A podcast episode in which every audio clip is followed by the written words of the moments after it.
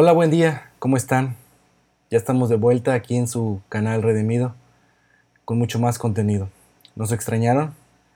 Regresamos después de unas buenas y merecidas vacaciones, ¿a poco no? Esperamos que hayan disfrutado grandemente este tiempo de descanso con su familia, con sus amigos y hayan podido tomar nuevas fuerzas. Ya estamos una vez más aquí, renovados y trayendo más palabra de Dios a nuestras vidas, como cada miércoles. Agradecemos a todos los que nos escuchan ya que ponen un granito de arena para que esto siga fluyendo. Y también, si no es mucho pedir, les recordamos que pueden compartir este mensaje a un amigo, a una amiga, que sepan que les será de gran ayuda en su vida. Gracias también a aquellos que están al pendiente del canal. Por ahí nos preguntaban que cuándo regresaríamos. A todos ellos, muchas gracias. Gracias a todos también los que nos escuchan de diferentes países. Sabemos que Dios traspasa barreras, traspasa fronteras. También gracias a ustedes por escucharnos. Y principalmente a Dios, quien es la verdadera razón de nuestra existencia, de nuestra adoración. A Él toda la gloria y honra por los siglos de los siglos. Y gracias que nos ha dado este espacio para servirlo a Él y que su palabra se esparza por todo el mundo. Y pues bueno, entrando de lleno al asunto. Este capítulo es muy interesante. Hemos llamado a este tema Salvos por la Fe. Y pues, comenzamos. Bienvenido a tu canal Redimido. Testimonios, entrevistas, música, llevando su palabra a todo el mundo. Redimido. Y como les comentaba, es interesante, ya que muchos de nosotros hemos crecido, hemos tenido la noción de que nos tenemos que portar bien para ir al cielo. Esto es algo clásico que hemos estado viviendo en nuestras familias desde muy pequeños. Hemos ido creyendo a lo largo del tiempo que Dios nos acepta a través de portarnos bien, a través de hacer cosas buenas. Y es así la única forma de llegar al cielo cuando muramos. Esto es algo muy interesante en lo que debemos estar meditando y cuestionándonos respecto a esto. Porque de cajón pareciera que crecemos así, así vivimos nuestra vida, así nos manejamos, ¿no? Creemos que podemos hacer y deshacer. Pero si hacemos actos buenos, eso borra todo lo malo, y un día Dios nos perdonará y entraremos al cielo. Y muchos crecemos con esta ideología, tal vez porque nuestros padres nos premiaban o nos regañaban, depende de las cosas que hiciéramos. De si sacábamos buenas calificaciones en la escuela, de si recogíamos nuestro cuarto, de si éramos buenos hermanos y si ayudábamos en los quehaceres de la casa. Todo esto influía en cómo nos trataban nuestros papás. Si hacíamos cosas correctas, nos iba bien. Nos regalaban algo, nos llevaban a un lugar, etc. Pero si no hacíamos como ellos querían, terminábamos regañados en el cuarto, nos daban con el cinto una y otra vez, nos quitaban juguetes, etc. Es decir, todo dependía de nuestro comportamiento. Y así crecemos en el mundo exterior. Tratamos de ser mejores en nuestro trabajo para que nos suban de puesto. Nos esforzamos para que nos paguen más y poder adquirir más cosas. Tratamos bien a la chava que nos gusta para que nos dé el sí que tanto hemos estado esperando. Ayudamos a los necesitados para obtener un favor después más grande. Es decir, siempre estamos esperanzados en nuestros actos y en nuestra capacidad de hacer el bien, para ganar algo mejor. Ok, esto es en el mundo. Esta es ciertamente la forma del mundo.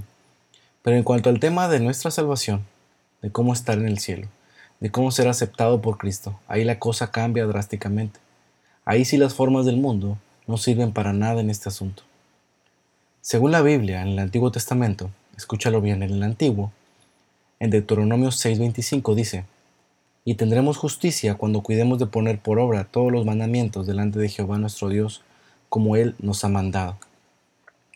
Esta es una de las principales razones por la cual muchos judíos siguen cumpliendo los preceptos de la ley. Y no solamente los judíos, sino todo aquel que piensa que haciendo buenas acciones podemos ser salvos. Porque aquí claramente nos explica, ¿no? Este es el pacto, porque aquí claramente nos explica esto, ¿no? Este es el pacto que Dios hizo con su pueblo. Él nos dio unos mandamientos que seguir, pero con el paso del tiempo la gente se dio cuenta que era imposible cumplirlos. Es más, con uno que cometieras ya estabas fuera. Era imposible agradarle a Dios de esta forma porque todos hemos pecado según Romanos capítulo 3. Si cumplimos los preceptos de Dios, podemos llegar a ser considerados justos, pero vamos a caer en cuenta que cumplir los mandamientos de Dios no sirve de nada si se hace como un legalismo. Eso lo hacían los fariseos en los tiempos de Jesús. Este grupo religioso que trataba de hacer caer una y otra vez a Jesús. Nadie ha habido como ellos en cumplir la ley, pero como no lo hacían de corazón, no les servía de nada, porque los guardaban de porque lo decían de dientes para afuera, pero en su interior estaban hechos un desastre. Les dice Jesús en el libro de Mateo, capítulo 23, versículo 27. Hay de ustedes, maestros de la ley y fariseos, hipócritas, que son como sepulcros blanqueados. Por fuera lucen hermosos, pero por dentro están llenos de huesos de muertos y de pobredumbre. Así también ustedes por fuera dan la impresión de ser justos, pero por dentro están llenos de hipocresía y de maldad. Jesús conocía realmente el corazón de estas personas. Ante Él nada podemos ocultar. Y creo que muchos de nosotros conocemos a personas que dicen seguir a Cristo, van a la iglesia, se congregan, están en algún ministerio, pero su vida personal está hecha un desastre.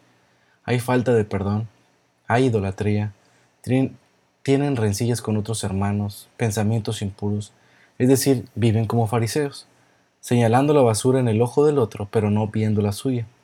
Y así no avanzan, su vida está estancada. Ahora, entonces, ¿qué pasa con todas estas buenas obras que hemos hecho? Entonces, ¿acaso no valen? Vamos a comenzar dejando esto en claro. ¿Qué son todas estas obras que nosotros consideramos buenas y que hemos hecho a lo largo del tiempo?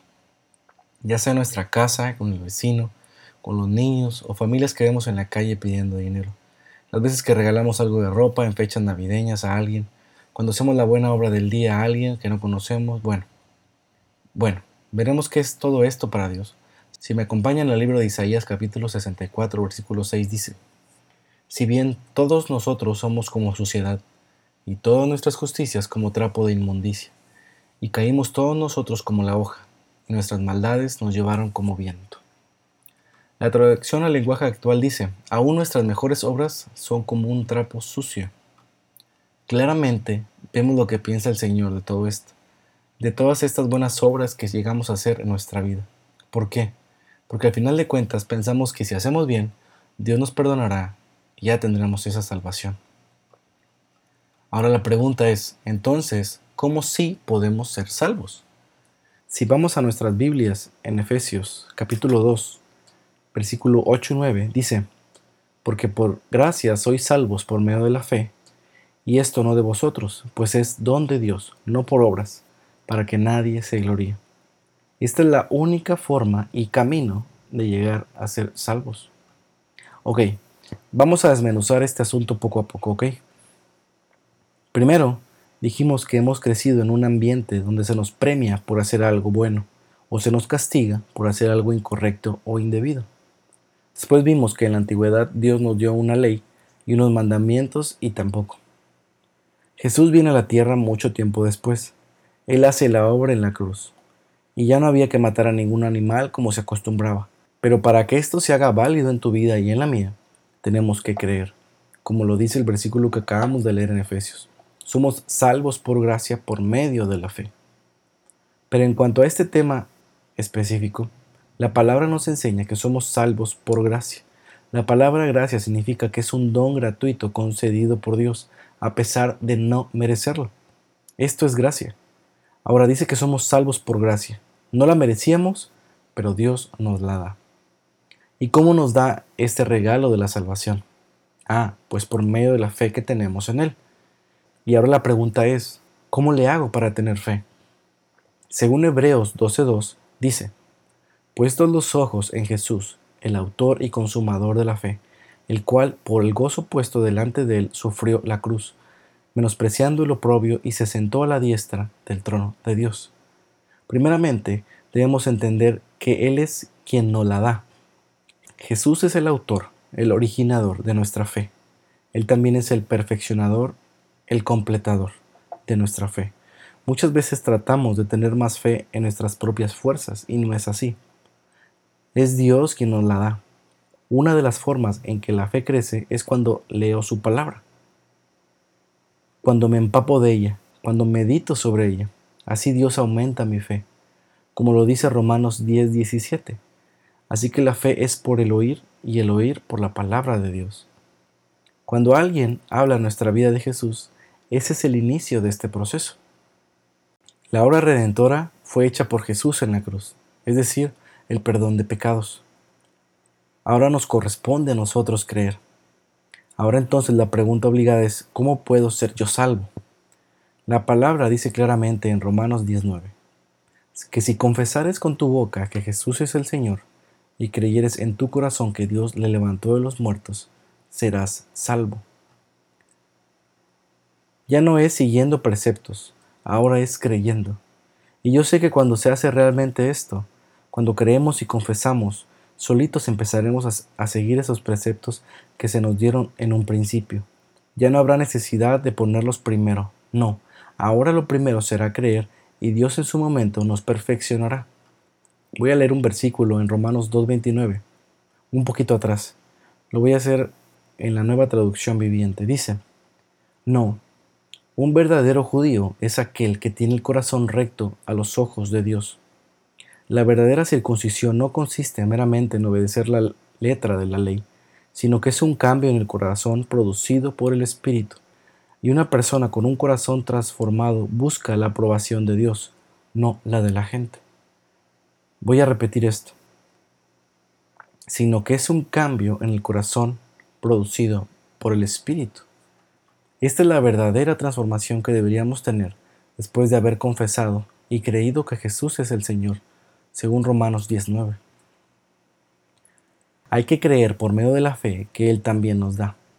¿Y saben qué produce la fe? Dice Santiago 2.17, así también la fe, si no tiene obras, es muerta en sí misma. La ley claro que sirvió en cada uno de nosotros. La ley nos enseñó el camino, pero también nos enseñó lo pecadores que somos. Es por eso que debemos creer, y al creer, Dios transformará nuestras vidas paulatinamente. Es un proceso. Y como vimos en anteriores episodios, a Dios le encanta trabajar en estos procesos, que nos llevarán a la estatura del hombre perfecto. No te desanimes, hay una forma y un camino. Nosotros crecimos con las formas del mundo, tratando de hacer cosas buenas, tratando de nosotros de ser perfectos. Así nunca llegaremos a ser salvos. Tratando de dar lo mejor de nosotros a todos los demás no nos hace salvos. Claro que es bueno ayudar. Jesús nos lo pide, que ayudemos al prójimo. Pero la verdadera transformación la hace el Señor Jesús en nuestras vidas cuando confiamos y dependemos totalmente de Él. Y esto mismo produce frutos. Ok, ¿y cuáles son estos frutos que debe tener una persona que ha sido transformada por Dios? En Gálatas 5:22 nos dice, mas el fruto del Espíritu es amor, gozo, paz, paciencia, benignidad, bondad, fe, mansedumbre, templanza. Contra tales cosas no hay ley. Es decir, aquí la ley ya no entra, ya que somos guiados por el Espíritu de Dios. Ahora que ya entendiste un poco más de esto y quieres hacer esta oración de fe y que tu vida sea realmente transformada, mira, déjame leerte este versículo. Dice en primera de Juan 1.9. Si confesamos nuestros pecados, Él es fiel y justo para perdonar nuestros pecados y limpiarnos de toda maldad. Esto lo hace Jesús y lo hace porque Él pagó por nuestros pecados en la cruz. Él es quien hace todo. A nosotros nos toca creer y seguirlo. Si tú sientes entonces este llamado que Dios está haciendo a tu vida, no esperes más. Repite conmigo esta oración. Señor Jesús, yo te doy gracias este día porque me has permitido conocer tu verdad, ese camino de salvación que eres tú. Y fuera de ti no hay nada. Yo te pido que me perdones de todos mis pecados, de todas mis transgresiones, todas aquellas faltas que he cometido contra ti, Señor. Te pido, Señor, que me restaures, que me limpies con tu sangre preciosa. Necesito de ti, Señor, de tu perdón y de tu salvación. Gracias, Padre, porque te ha placido amarnos aún sin merecerlo. Encomiendo mi vida a ti, Señor. En ti está mi salvación. Amén. Excelente. Ahora Dios empezará a hacer la obra transformadora en tu vida, pero también es labor tuya buscar de Él y empaparte en su escritura. Tampoco es como una varita mágica, nosotros también tenemos que realizar ese acto de fe y caminar, no quedarnos quietos, sino buscarlo, agradarlo. ¿Y cómo sabremos cómo agradar a nuestro Señor? Muy bien, ahí tienes tu Biblia, ahí nos dice todo respecto a Él.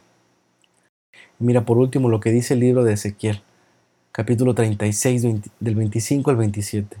Dice, Esparciré sobre vosotros agua limpia, y seréis limpiados de todas vuestras inmundicias, y de todos vuestros ídolos os limpiaré. Os daré un corazón nuevo, y pondré espíritu nuevo dentro de vosotros, y quitaré de vuestra carne el corazón de piedra, y os daré un corazón de carne. Y, y, pondré dentro de vosotros mi espíritu, y haré que andéis en mis estatutos y guardéis mis preceptos, y los pongáis por obra. Aquí dice que nos limpia, claro, pero también nos cambia el corazón para agradarle a Él. Y al cambiar nuestro corazón andamos como Él quiere, guardando sus preceptos. Pues este fue el tema de hoy amigos. Espero que haya sido de gran bendición a sus vidas, así como lo fue para la mía. Te animo a que lo compartas, a que lo escuche alguien más. Llévale este mensaje de salvación a esa persona que sabes que lo necesita. Te invitamos a que nos sigas escuchando como cada miércoles en tu canal de Redimido. Muchas gracias y nos escuchamos el próximo miércoles. Bendiciones para tu vida. Hasta luego.